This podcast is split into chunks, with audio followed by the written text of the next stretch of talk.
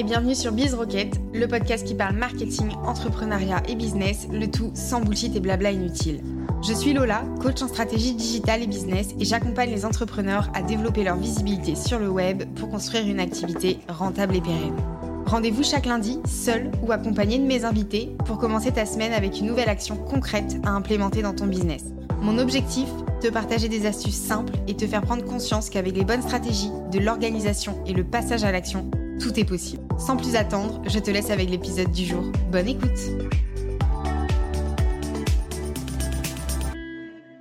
Hello, je suis ravie de te retrouver pour cette toute première interview de Biz Rocket et aujourd'hui j'ai le plaisir d'accueillir Léa Klaus. Léa a débarqué sur LinkedIn depuis quelques mois seulement et on peut dire qu'elle a eu une ascension fulgurante puisqu'à l'heure où je te parle, elle compte plus de 10 000 abonnés et il faut savoir que Léa partage toujours des contenus ultra quali et à haute valeur ajoutée. Donc dans cet épisode, je voulais laisser Léa prendre la parole, nous dévoiler un petit peu sa stratégie, les coulisses de sa création de contenu, mais aussi qu'elle nous partage un petit peu de ce qu'elle ne dit pas forcément sur LinkedIn. Donc je te laisse écouter notre discussion et on se retrouve juste après pour un petit débrief. Hello Léa, je suis ravie de te retrouver dans cette première interview de Biz Rocket. Je sais que tu es un petit peu stressée parce que c'est ta toute première, mais t'inquiète pas, moi c'est pareil, donc euh, on est dans le, même, dans le même bateau. Avant qu'on rentre dans le vif du sujet, je vais peut-être te laisser euh, te présenter de la manière euh, dont tu, tu, le souhaites, et puis comme ça on pourra attaquer suite. Eh bien écoute, avec plaisir. donc moi je m'appelle Léa, j'ai 27 ans, je suis consultante en stratégie et création de contenu et aussi accessoirement créatrice de contenu sur LinkedIn. Euh, c'est un petit peu la plateforme où je partage mes tips, mes astuces pour, les, pour aider les indépendants à créer du meilleur contenu. Et, euh, et, là, si tu veux, justement, il y a une petite actu en ce moment dans mon business, puisque ça faisait quatre ans que j'accompagnais les entreprises. Euh, et là, depuis la semaine passée, officiellement, j'ai stoppé tous ces contrats-là et maintenant, je vais me rapprocher d'une cible qui me qui m'anime beaucoup plus, qui me ressemble, à savoir bah, justement les indépendants, les solopreneurs. Ben, on peut dire que tu ne dois pas t'ennuyer, mais j'ai plein de questions. Hein. J'ai plein de questions, mais déjà la première, tu disais que voilà, étais, tu venais de te lancer un petit peu dans l'entrepreneuriat. Donc avant, tu étais en CDI, si je comprends bien. Est-ce que tu pourrais nous dire un petit peu quels ont été les éléments déclencheurs à ce changement de, statut? Euh, bah, En fait, j'ai été, j'ai été salariée pendant deux ans. Et mmh, suite à un événement, en fait, suite à, mon burn-out, on peut le dire franchement, j'ai voulu mettre en place certains changements dans ma vie et justement, le fait de passer indépendante euh, en faisait partie. Et donc, ça m'a permis aussi voilà, de toucher, on va dire, à, la liberté du digital nomadisme, à, une relation aussi parfois, je pense, avec le, le client qui est un peu plus un peu plus cadré, qui colle un peu plus à mon mode de fonctionnement. Et en fait, c'est comme ça, donc il y a deux ans que je me suis mise à mon compte et que je suis devenue euh, consultante indépendante. Oui, donc c'est quand même cet événement perso qui a fait que tu as changé de voie, enfin pas de voie, pas de domaine, mais plutôt changé de statut. Et ça a été une évidence à ce moment-là pour toi de te lancer dans l'entrepreneuriat, de te dire, OK, j'ai fait un burn-out, ça va pas dans, ma vie de, de salarié, du coup je vais me lancer dans l'entrepreneuriat. Est-ce que ça a été vraiment une évidence pour toi? Je ne sais pas, enfin, si je reprends un peu le fil de l'histoire, je peux, je peux pas forcément dire que l'entrepreneuriat a toujours été une évidence. Surtout que tu vois, enfin, je pense que toi comme moi, on a à peu près le même âge, on a grandi à une époque où euh, l'entrepreneuriat n'était pas autant démocratisé pardon, euh, qu'aujourd'hui. Mais tu vois, quand j'étais petite, j'étais un petit peu le, genre de nana qui m'imaginait avec mon super costard et tous les talons hauts à la défense, genre la meuf ultra badass, tu vois. Donc, ce qui est certain, c'est que j'ai toujours eu de l'ambition. Euh, maintenant, je pense que l'entrepreneuriat a commencé à planter sa petite graine dans ma tête, surtout quand j'ai intégré justement le monde de l'entreprise, notamment avec mes stages. Euh, je me suis rendu compte que j'étais le type de profil qui avait vraiment besoin d'une grande capacité euh, décisionnelle, de beaucoup d'autonomie, de beaucoup de liberté en fait dans, mon travail. Un petit, une petite difficulté, je pense aussi parfois à, à, ressentir une certaine forme de, hiérarchie. Et donc, en fait, euh, ça a fait un peu son chemin. Et au fur et à mesure, je me suis dit, OK, je pense que en fait, je, serais vachement épanouie de créer quelque chose euh, euh, par moi-même, d'être vraiment à mon compte, de pouvoir me sentir euh, libre de, A à Z. Et c'est comme ça, en fait, suite à mon burn-out, je pense que ça a été un peu le, déclic. Et c'est comme ça que je me suis lancée. C'est fou parce que je me reconnais tellement dans tout ce que tu viens de dire. Euh, on a énormément de, points communs avec Léa. C'est assez dingue. Euh, mais je pense que tu vois, cette notion où on les personnes qui se sentent limitées en entreprise euh, par rapport à leur créativité, par rapport à, la hiérarchie peut-être, etc. Je pense que c'est aussi un facteur euh, commun à plein d'entrepreneurs. Je sais pas ce que tu en penses, toi. Ouais, carrément. Je, pense que ça, ça c'était un peu les, facteurs visibles. Euh, mais après, il faut aussi rappeler que l'entrepreneuriat n'est pas bon pour tout le monde, même si même si tu observes ces éléments-là dans ton parcours, ça demande aussi énormément d'autodiscipline, ça, ça, demande euh, une grande force, une grande euh, détermination. Ça, c'est important de le rappeler. Et je pense que toi, comme moi, on avait un petit peu ce, terrain-là. En tout cas, euh, là, je me sens hyper bien aujourd'hui. Je sens que je suis alignée et ça fait trop plaisir. quoi. C'est un vrai kiff au quotidien. Ah mais j'adore ta dernière phrase, je pense que je pourrais la couper et la faire tourner en boucle parce que je pense que le kiff, effectivement, c'est un, une métrique ultra, ultra importante. Et je pense que c'est aussi une métrique qui est souvent oubliée. Et moi, je me rappelle quand j'ai vu tes premiers carousels euh, bleus flashy, euh, ça m'a vraiment intriguée et j'ai creusé un peu et effectivement je trouve que tu as une approche aussi de la création de contenu qu'on n'a pas l'habitude d'avoir puisque tu allies création de contenu et psychologie. Est-ce que tu peux nous expliquer un peu pourquoi ce choix Pourquoi voilà, tu as, choisi de te positionner aussi comme ça?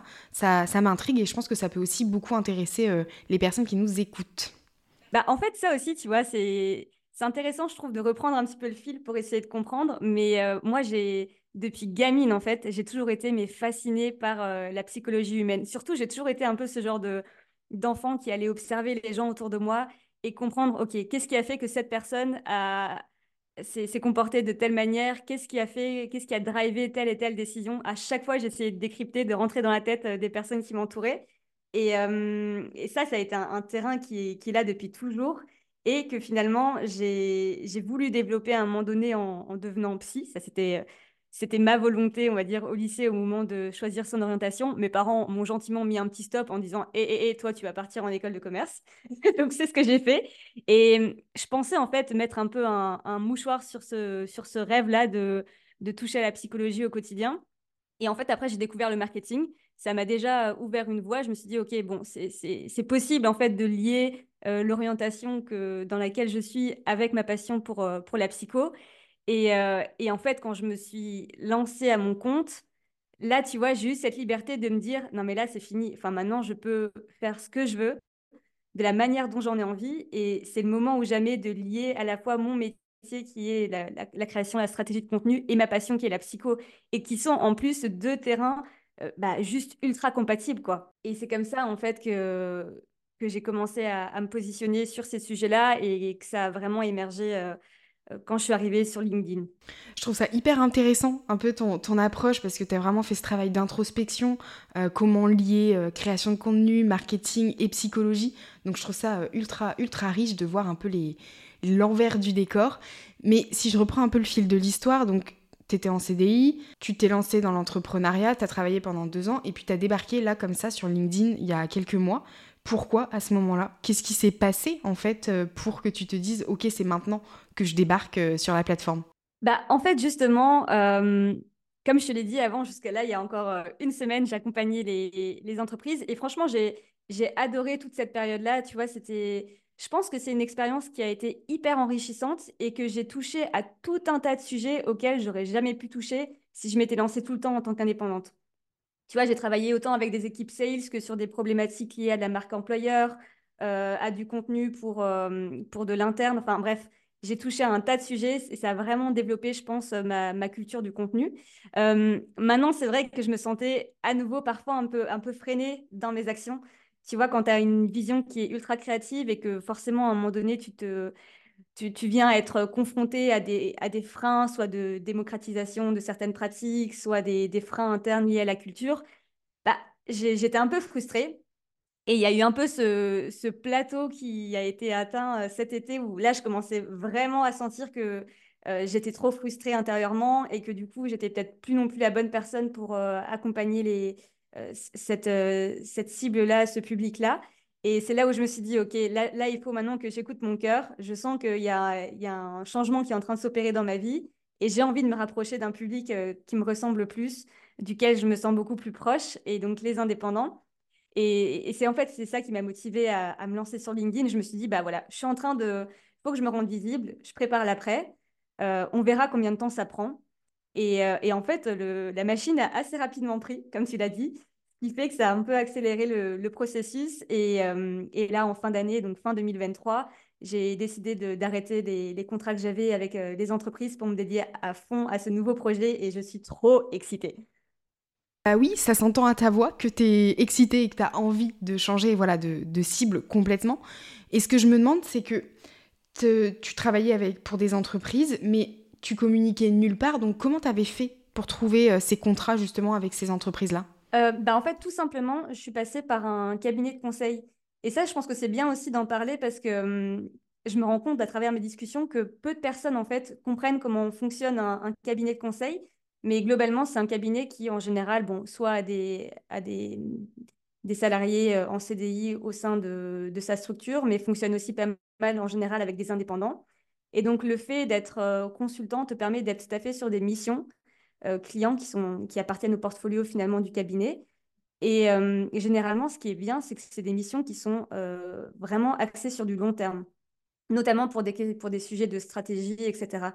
Et donc, tu peux très vite être staffé sur des missions clients à un horizon de euh, six mois, voire parfois un petit peu plus, ce qui donne quand même une certaine visibilité, une certaine stabilité, mais qui ne te freine pas dans ta diversification, puisque tu es souvent staffé aussi sur euh, des missions à temps partiel, ce qui fait que tu peux un petit peu toucher à, plusieurs typologies de clients, et ça, c'est hyper chouette. Et donc, voilà, en fait, moi, j'ai fonctionné comme ça.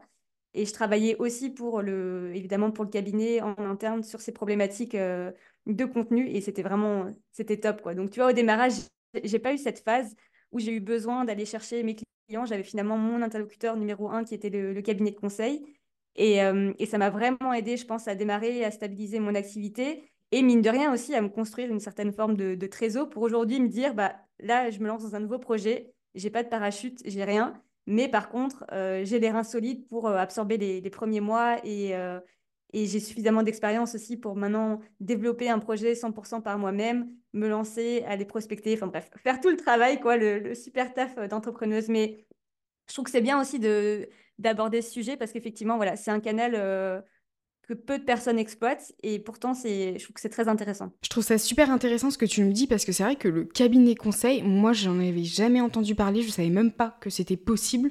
Donc euh, franchement trop bien parce que je pense que ça peut aider beaucoup de beaucoup de personnes qui nous écoutent aussi et qui n'ont pas forcément envie de prendre la parole sur euh, sur les réseaux sociaux ou même euh, ailleurs. Je pense que ça peut aussi être intéressant pour ces personnes-là de se rapprocher d'un cabinet de conseil et tu disais voilà aussi euh, que ça t'avait permis d'avoir déjà de l'expérience, de mettre de côté. Donc franchement déjà, je pense que tu prends pas les mêmes décisions quand tu as de la trésor et quand t'en as pas du tout. Donc euh, voilà, je pense que déjà ça c'est euh, quelque chose d'hyper important. Et ce que je me demandais c'est que voilà, tu t'es lancé sur LinkedIn, quels ont été un peu les qu'est-ce que tu pourrais conseiller sur les choses à éviter, les erreurs à ne pas commettre en termes de, création de contenu ou autre. Euh, est-ce que tu peux nous partager un petit peu tes tips et euh, tes astuces à ce sujet? Ouais, alors je vais plutôt essayer de réfléchir en termes de création de contenu au sens large, comme ça ceux qui nous écoutent et qui sont peut-être positionnés sur d'autres plateformes euh, pourront aussi en, profiter. Mais en vrai, il y, a énormément d'erreurs. Là, je vais essayer de penser peut-être à celles qui sont pour moi les, les, plus importantes. Et attention, ça risque de ne pas être les erreurs les, plus sexy à corriger, mais on en revient toujours au même point. Ouais, dans un premier temps, je dirais parfois qu'il y a un énorme manque de stratégie. Je sais pas si toi, tu t'observes aussi ce truc-là. Je serais intéressée d'avoir ton point de vue, mais souvent, quand les gens viennent te voir avec une problématique qu'ils imaginent être une problématique niche, enfin, tu vois, genre un truc hyper ciblé, hyper identifié, quand tu creuses un peu, tu te rends compte, mais quasi systématiquement, qu'il y a un énorme souci de, sur les, fondamentaux de leur stratégie, donc l'identification de la cible, euh, la réponse à un vrai problème, pas un problème de surface, des des canaux qui ont été mal choisis ou un peu au doigt mouillé, une ligne édito qui est inexistante. Bref, souvent tous ces fondamentaux-là sont carrément oubliés et je vais être un peu euh, cash, mais enfin, ces fondamentaux, c'est en gros, c'est les fondations de ta maison, tu vois. Tu peux, euh, aller scroller des heures sur Pinterest pour te demander quelle déco tu vas foutre à l'intérieur. Si, si ta maison, n'est pas stable, il y a tout qui va s'écouler, qui va s'écrouler à un moment donné. Donc, euh, bosser sa stratégie. C'est long, c'est pas sexy, mais franchement, il n'y a, pas meilleur conseil pour, euh, pour démarrer. Ah, mais je ne peux que valider. J'ai l'impression, moi, de radoter quand je dis mais la stratégie, les fondations business, c'est la base. Mais j'ai plein de clients qui viennent, qui veulent une ligne édito, une stratégie de contenu, etc. Mais en fait, quand je leur pose la question à qui tu t'adresses, il y a plus de son, plus d'image, quoi. Donc, donc effectivement, ça c'est vraiment un conseil à ne pas négliger du tout, du tout, c'est la base. Et est-ce que tu en aurais un deuxième à nous partager? Conseil numéro 2, ça, ça marche surtout pour les postes euh, éducatifs, mais je pense que ça intéressera les, entrepreneurs qui nous écoutent. C'est que très souvent, l'erreur que je vois, c'est des, hum, des, créateurs qui pensent apporter de la valeur, mais qui en fait finissent par publier un ramassis d'évidences ou de conseils très très bateaux. En gros, l'idée, c'est que la plupart du temps, je lis des posts et je me dis, ok, mais en fait, so what? Qu'est-ce que j'ai à en tirer de ce truc? Qu'est-ce que je fais maintenant? Enfin, j'ai pas le sentiment d'avoir appris grand chose. Et donc, j'ai une petite règle pour ça, qui est assez facile à mettre en place mais c'est en gros un conseil, euh, une action concrète et un exemple. L'idée, c'est de pouvoir effectivement donner un conseil, apporter une forme de théorie, mais derrière, donner un plan d'action concret et actionnable à son audience qu'elle puisse appliquer à l'instant T. Et c'est comme ça qu'elle va vous récompenser avec de l'engagement sous le poste. Et la plupart du temps, même si on a les conseils, même si on a les actions, c'est parfois difficile de se projeter euh, dans le conseil qui est donné et donc essayer d'illustrer un maximum. Et là, on peut illustrer avec un exemple concret, typiquement un screenshot, si on est sur du visuel. On peut illustrer à l'oral avec un exemple de bonne pratique et de mauvaise pratique. Bref, toujours illustrer pour favoriser la projection et aider au maximum notre audience. Je te rejoins carrément sur cette notion d'illustration, de donner des exemples concrets. D'ailleurs, moi, c'est les posts qui marchent le mieux. Quand je donne des exemples euh, vraiment concrets et des trucs hyper actionnables tout de suite, c'est ce qui marche le mieux parce que je pense que les conseils un peu bateaux, tu les trouves sur Google ou tu demandes à ChatGPT. Et en fait, si tu recraches simplement du, Wikipédia ou des trucs un peu euh, qu'on trouve partout, bah en fait, tu, tu sors pas du lot. Et je trouve que c'est d'ailleurs ce qui t'a permis de sortir du lot, c'est que tu donnes vraiment des exemples hyper concrets, hyper actionnables et on comprend en fait. Donc euh, franchement, euh, je, te rejoins plus plus. Et est-ce que tu aurais un petit troisième pour, pour la route? Allez, un petit dernier, celui-là, il n'est pas, tant, euh, il est pas tant basé sur la technique, mais c'est plus un, warning qui me semble euh, important. Euh, et ça rejoint en fait un petit peu ce que tu disais. Il y a aujourd'hui, honnêtement, personne ne peut dire qu'on manque d'informations. Je, trouve que c'est même l'inverse, tu vois. On a trop d'informations qui pullulent partout sur Internet.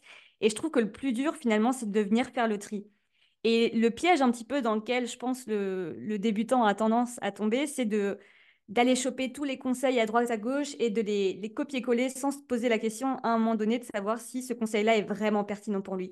Donc systématiquement, j'essaye d'amener ce conseil-là sur la table qui est, les gars, gardez votre libre arbitre, par pitié, gardez un esprit critique. Quand vous voyez, quand vous lisez un conseil, demandez-vous si, si ça vous correspond à vous en tant que personne, si ça correspond à votre business, si ça correspond à vos forces, à votre cible. Bref, essayez de remettre en question les conseils que vous lisez à travers votre propre spectre. Et ça, franchement, c'est, je pense que c'est un, des conseils les plus importants à venir placarder parce que on ne peut pas simplement copier une stratégie qui n'est pas adaptée mais tu vois, je pense que c'est aussi la difficulté quand, quand on débute, c'est qu'il y a des infos de partout, tu sais pas quoi prendre. Euh, du coup, tu regardes un peu ce que tes concurrents font, enfin ceux qui font le même métier que toi, et tu as tendance à vouloir euh, faire la même chose parce que tu te dis, si ça marche pour eux, forcément ça marchera pour moi. Mais en fait, c'est tellement plus complexe parce qu'il y a plein de choses que on ne voit pas en fait de nos concurrents, de la stratégie de nos concurrents ou même de la stratégie des autres.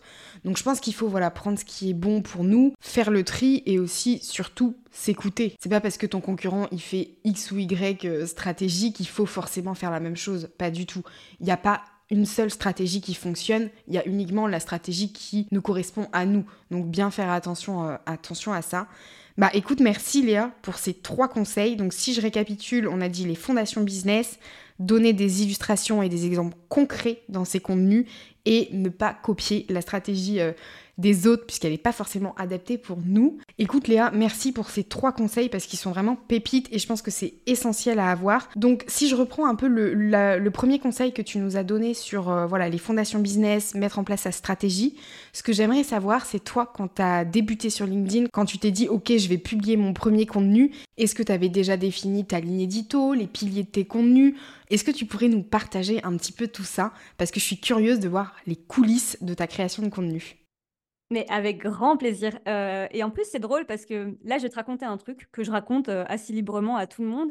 Et dès que j'en parle, les gens sont surpris. Et moi, je n'arrive pas à comprendre comment c'est possible. Mais euh, en fait, avant de publier mon premier post, donc premier post publié en octobre 2023, j'ai passé un mois en fait à, travailler ma stratégie dans l'ombre. Donc, tu vois, j'ai repris tous les fondamentaux qu'on vient d'évoquer, dont la ligne édito. J'ai commencé aussi, ça c'est un, un petit tips qui a hyper bien fonctionné pour moi. J'ai commencé à créer des posts euh, qui finalement ne sont jamais sortis. Mais pourquoi? Parce que j'avais aussi envie de voir si moi j'étais à l'aise en fait de, parler de ce sujet-là. Si j'étais toujours animée par ce sujet après un mois de test dans l'ombre. Et en fait, je, j'ai agi comme une créatrice de l'ombre pendant un mois dans mon coin pour à la fois effectivement poser ma strate, mais aussi valider que ce projet m'animait vraiment à fond. Et une fois que j'étais prête, boum, je me suis lancée. Mais évidemment, le, premier post, parce que souvent, c'est en plus, c'est drôle, enfin, c'est drôle et je comprends à la fois. Il y a des gens qui m'écrivent en me disant, mais waouh, euh, t'as pris la fusée ou quoi, c'est incroyable, euh, comment c'est possible de, de, propulser, de percer autant en aussi peu de temps? Et euh, alors j'avoue que moi-même, j'ai été surprise par, par l'ampleur qu'a pris ma croissance sur LinkedIn, mais il faut se rappeler en effet qu'il y a eu tout un travail de l'ombre avant, et surtout que le premier post que j'ai publié, historiquement, n'est pas le premier post de ma vie. Avant ça, j'ai passé quatre ans à créer du contenu quotidiennement pour des entreprises. Et donc, évidemment que j'avais déjà une, on va dire une longueur d'avance, en tout cas dans, dans, l'expertise que je pouvais apporter et dans la, la, manière de construire mes contenus et ma stratégie. De nous montrer les backstage parce que je pense que les gens en fait ils voient le résultat euh, c'est-à-dire les likes, les commentaires, euh, les abonnés et tout ça, mais ils oublient, ils ne voient pas que avant il y a eu tout ce travail euh, de stratégie, essayer, regarder, faire sa veille, tester, ajuster, et tout ça c'est un travail qui prend énormément de temps, de l'énergie aussi, et je pense que c'est important de, de, le rappeler parce que ça peut permettre aussi à des personnes qui culpabilisent peut-être de ne pas réussir euh, ben voilà, toi, tu as quand même eu cette phase de, de, test, cette phase un peu dans l'ombre. Donc, euh, donc voilà, merci beaucoup pour, euh, pour ta transparence parce que je pense que ça va aider beaucoup à déculpabiliser. Est-ce que je peux encore euh, balancer un petit conseil qui viendra un petit peu challenger le, le conseil que j'ai donné sur la strat? Carrément, donne, donne, on, on est preneur. Je, je m'auto-challenge parce qu'il ne faut pas non plus prendre le conseil au, au pied de la lettre. Euh, sur la, stratégie. Alors oui, effectivement, c'est bien d'avoir une stratégie qui est cadrée, qui est posée, mais principalement quand vous démarrez, il faut quand même se dire que euh, la, la, majorité des éléments que vous allez poser dans votre stratégie vont être basés sur des ressentis et, et ne seront pas encore testés auprès du marché. Donc n'hésitez pas au démarrage, quand vous commencez à créer vos premiers contenus, à travailler un peu en flux tendu. Moi, par exemple, aujourd'hui, j'ai de l'avance sur mon contenu. Je, sais globalement ce que je vais publier dans le mois à venir, voire dans les deux mois à venir. Par contre, au démarrage, j'avais une, une stratégie éditoriale qui était fixée uniquement sur la semaine à venir. Et parfois, je créais mes posts même euh, du jour au lendemain parce que systématiquement, pendant les, le premier, les, les, deux premiers mois, je venais tester euh, tout un panel de sujets, de formats, euh, de, de, concepts, d'horaires. Bref, je n'ai fait que des tests chaque jour pendant les deux premiers mois de ma création de contenu. Et une fois que j'avais compris les mécanismes qui fonctionnaient tant sur bah, justement la, la, stratégie de publication que le contenu de mes posts, là j'ai commencé à avoir beaucoup plus d'avance sur mes contenus. Mais au démarrage, c'est bien d'avoir une ligne directrice, mais ne vous cantonnez pas non plus à un plan, ne soyez pas rigide. N'hésitez pas à tester, lancer un maximum d'expérimentation et à ajuster aux besoins. Tout pareil que, que toi, quand j'ai, quand j'ai commencé, j'étais vraiment euh, en flux tendu, tendu, mais ce qui permettait bah, voilà, d'ajuster, de, de voir plus facilement qu'est-ce qui fonctionnait, qu'est-ce qui fonctionnait pas. Comment tu l'as vécu, toi, ce flux tendu? Parce que moi, je sais que j'étais pas hyper à l'aise, euh, hyper... Euh, c'était pas hyper fluide quoi. J'étais un peu stressée de me dire euh, bon j'ai qu'une semaine d'avance euh, qu'est-ce que je vais poster après et en même temps mesurer ajuster. Moi je l'ai pas hyper bien vécu même si ça va hein, je, m'en suis j'ai survécu on va dire. Comment tu l'as vécu toi de ton côté? Honnêtement moi je, l'ai bien vécu parce que hum, mine de rien c'est drôle parce que j'ai à la fois un esprit qui est hyper créatif mais aussi très très cadré très très analytique et donc, pour moi, ça, c'est un jeu. Quoi. Tu me mets en face de statistiques. Encore une fois, c'est un exercice qui nécessite de comprendre les mécanismes de, de l'audience, de comprendre pourquoi est-ce qu'elle a plus aimé ce poste qu'un autre, qu'est-ce qui fait, quels sont les facteurs communs, quels sont les facteurs communs aussi des postes qui ont complètement foiré. Et donc, pour moi, j'ai vraiment vécu comme un jeu. Ça, c'est une période de kiff ultime. Et, euh, et d'ailleurs, quand j'aurai un peu plus de bande, de bande passante, ce qui n'est pas trop le cas en ce moment, je, je pense que je testerai à nouveau tout un, tout un panel de formats tout un panel de, de, contenus différents, de sujets différents pour recommencer ce, ce, cette phase de test et d'analyse parce que moi, je surkiffe. Après, effectivement, ça, ça, peut être un exercice qui est inconfortable. Donc, encore une fois, il faut essayer de, trouver son rythme. Il voilà, il faut pas se cramer à tout prix à vouloir tester euh, en publiant cinq posts par jour et je ne sais quoi. Mais euh, c'est une phase, je pense, qui est importante et qui peut vous, vous apporter énormément de satisfaction si vous appréciez euh, l'analyse et si vous appréciez la, compréhension de l'exercice de compréhension pardon, de votre audience complètement raison parce que je pense que cette phase un peu de, test et d'ajustement, en fait, tu le fais euh, tout au long de ta vie d'entrepreneur et que ce qui marchait hier va pas forcément marcher demain et qu'il faut être vraiment à l'écoute de à la fois des statistiques mais aussi de son audience et ajuster en fonction de ça. J'ai une petite question supplémentaire par rapport à voilà la création de poste. On, dit souvent que voilà il faut euh, avoir une routine d'engagement, qu'il faut commenter, qu'il faut rester euh, pendant une heure après la publication de son poste pour euh, répondre aux commentaires et puis faire fonctionner un petit peu l'algorithme. Qu'est-ce que tu fais toi quand tu postes? Est-ce que tu as une routine d'engagement? Comment, comment ça se passe de ton côté? Ah non, pas besoin. Moi je publie et, je me barre. J'ai essayé de voir ta tête en me disant est-ce qu'elle va réagir ou pas. Mais non, non, en effet, alors attention, spoiler, dans le mot réseau social, il y a le mot social qui a toute son importance. En effet, l'idée, ce n'est pas de, venir, de poster et de se barrer en, priant le ciel pour que quelqu'un vienne bien interagir avec notre contenu. Surtout au démarrage, pour se faire sa place, c'est hyper important et même, même après, en fait. Je pense que c'est un exercice qu'il ne faut jamais arrêter, euh, c'est d'aller interagir avec les autres, de, se rendre visible à la fois sous les publications de personnes qui appartiennent à notre cible, d'autres créateurs qui ont des audiences similaires et puis favoriser aussi la, réciprocité en, allant commenter et en interagissant avec les personnes qui sont actives sous nos propres posts.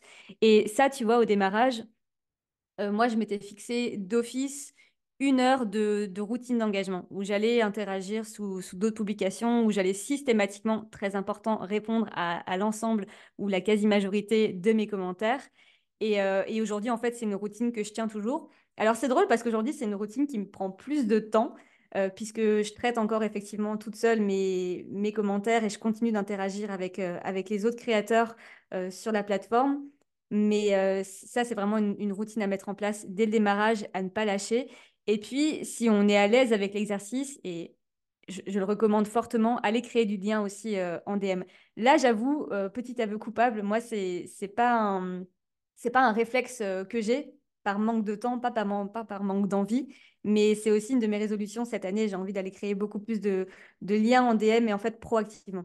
Oui, je pense qu'on oublie aussi ce côté un peu social et puis euh, ces, discussions qui finalement vont aussi activer un peu l'algorithme, la machine et puis te faire connaître.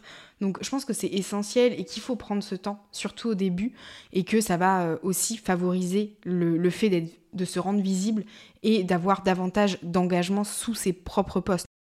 Et pour, euh, pour compléter un peu, je trouve qu'il y, a un autre point, je pense, qui est important de rappeler pour notamment tous ceux qui se lancent, qui peinent un peu au démarrage à avoir de l'engagement euh, sur leur poste.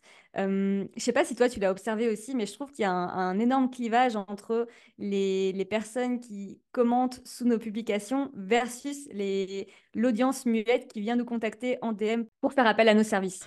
Complètement. Je sais que moi, les trois quarts de, de mes clients actuels n'ont jamais liké ou commenté l'un de mes posts. Et pourtant, j'ai des clients. Euh, mais ma création de contenu m'a permis de me faire connaître de, ces personnes et de donner confiance. Donc si jamais aujourd'hui, toi, t'as ni like ni commentaire et que tu te dis, ok, bah c'est pour ça que j'ai pas de clients, non, c'est deux choses totalement différentes. C'est juste que c'est pas la même typologie de personnes. Et Léa, moi j'ai envie que tu nous en parles, est-ce que tu nous spoiles un peu Parce que la semaine dernière, tu as annoncé voilà, que tu lançais quelque chose, une offre, tu as recruté des, bêta-testeurs.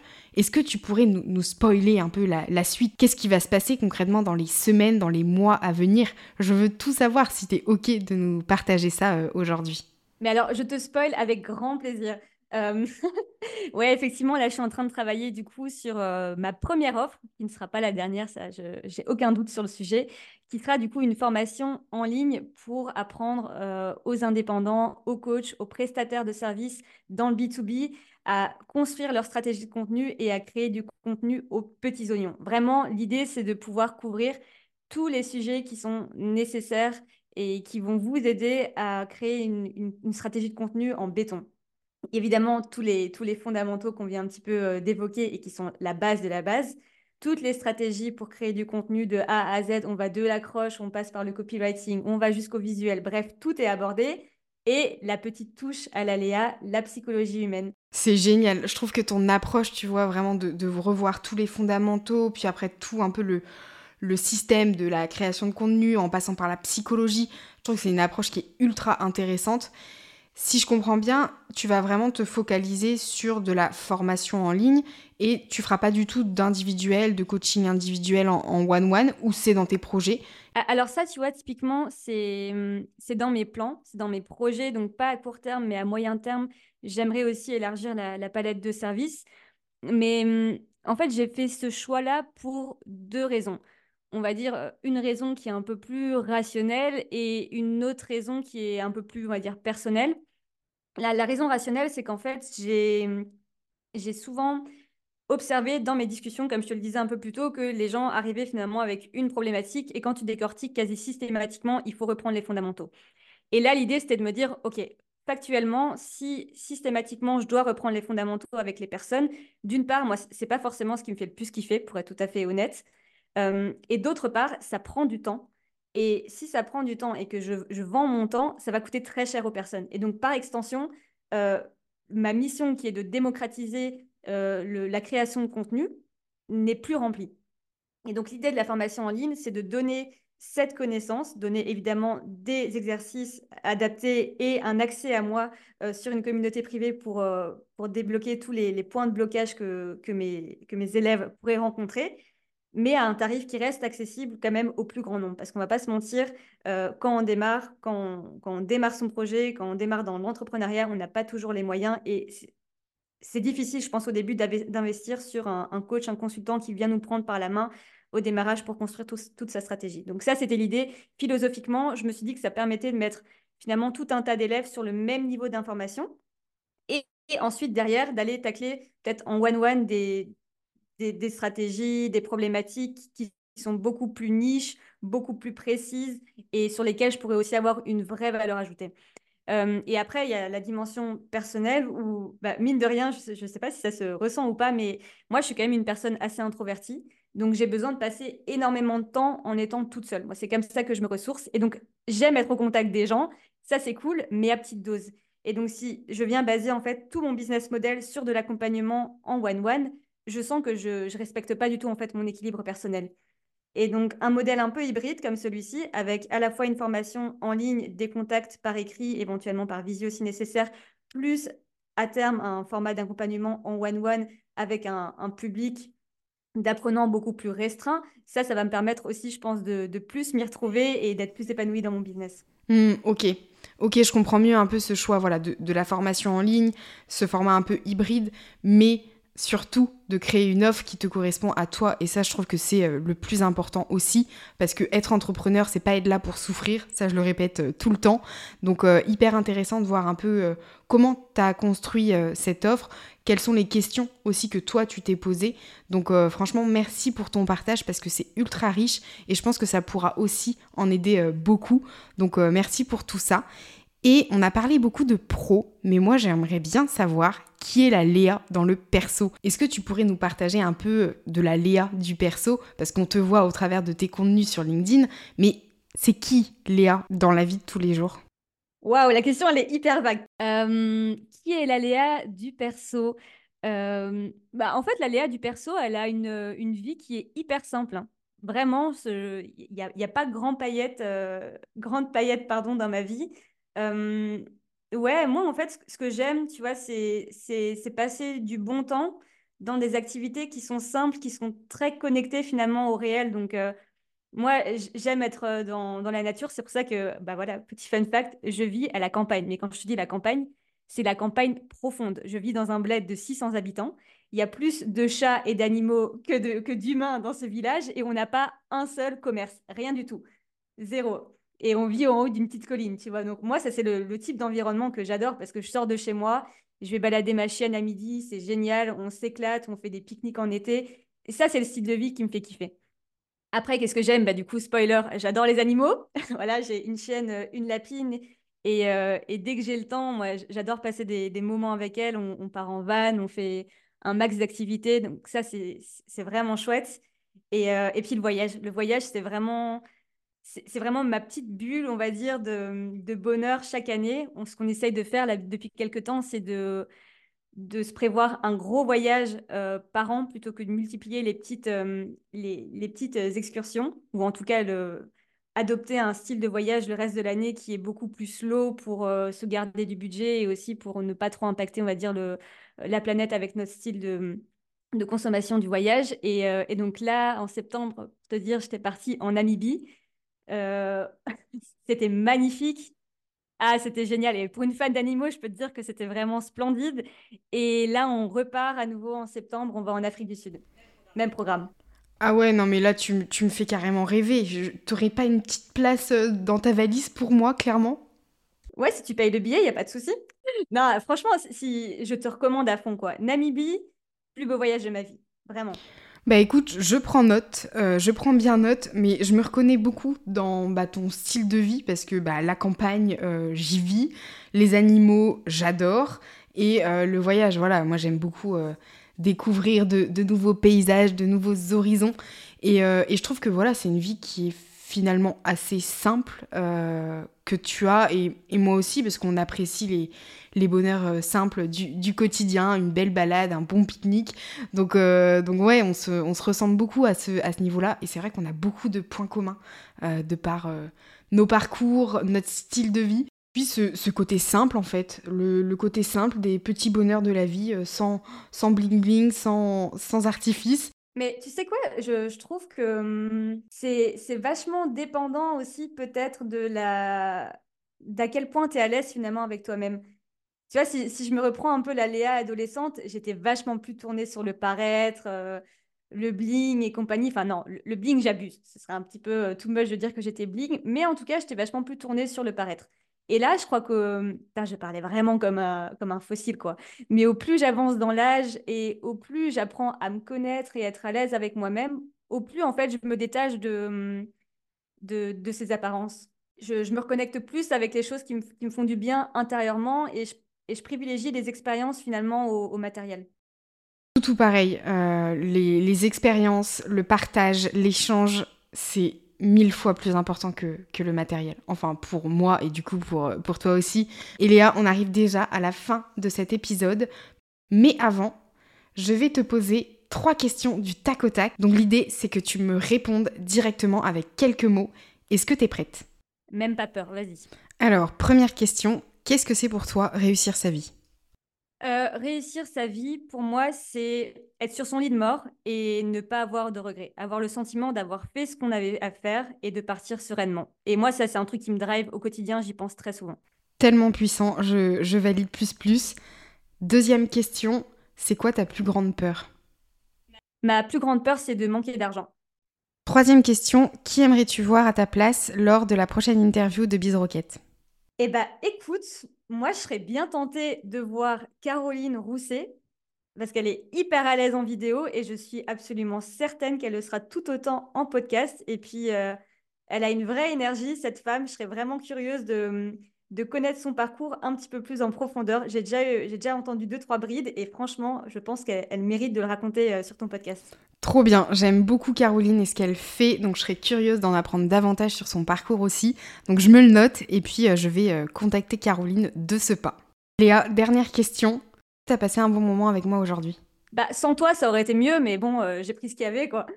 non, non, franchement c'était, c'était un vrai kiff. En plus, enfin comme je te l'ai dit, hein, c'était euh, une, grande première pour moi, donc par pitié, soyez indulgents avec la Léa qui débute euh, dans l'univers du podcasting.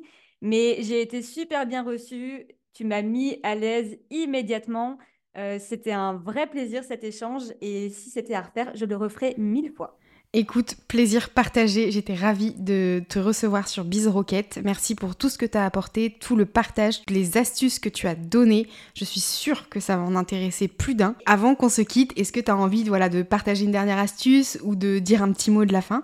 Eh ben, merci à tous ceux qui ont écouté l'épisode jusqu'ici. Et si vous avez apprécié notre échange, n'hésitez pas à aller nous suivre sur LinkedIn et à nous envoyer un petit DM du Love. On vous répondra avec grand plaisir. Merci beaucoup Léa. De toute façon, je mettrai le lien de ton profil LinkedIn dans les notes de l'épisode. Encore merci pour tout ton partage et puis je te dis euh, à très vite. À très vite, ciao J'espère que le parcours de Léa t'a inspiré. Ce qu'elle nous a partagé, ça a été vraiment ultra riche. Ce que tu dois retenir et ce que Léa nous a partagé aujourd'hui, c'est vraiment travailler tes fondations business et ta stratégie, donner des illustrations concrètes et des exemples concrets dans tes posts, ne pas copier les stratégies des autres parce que c'est pas forcément adapté pour toi, interagir avec ta communauté et ajuster aussi en continu ta ligne éditoriale et surtout kiffer. Il ne me reste plus qu'à te souhaiter une excellente semaine et je te dis à très vite.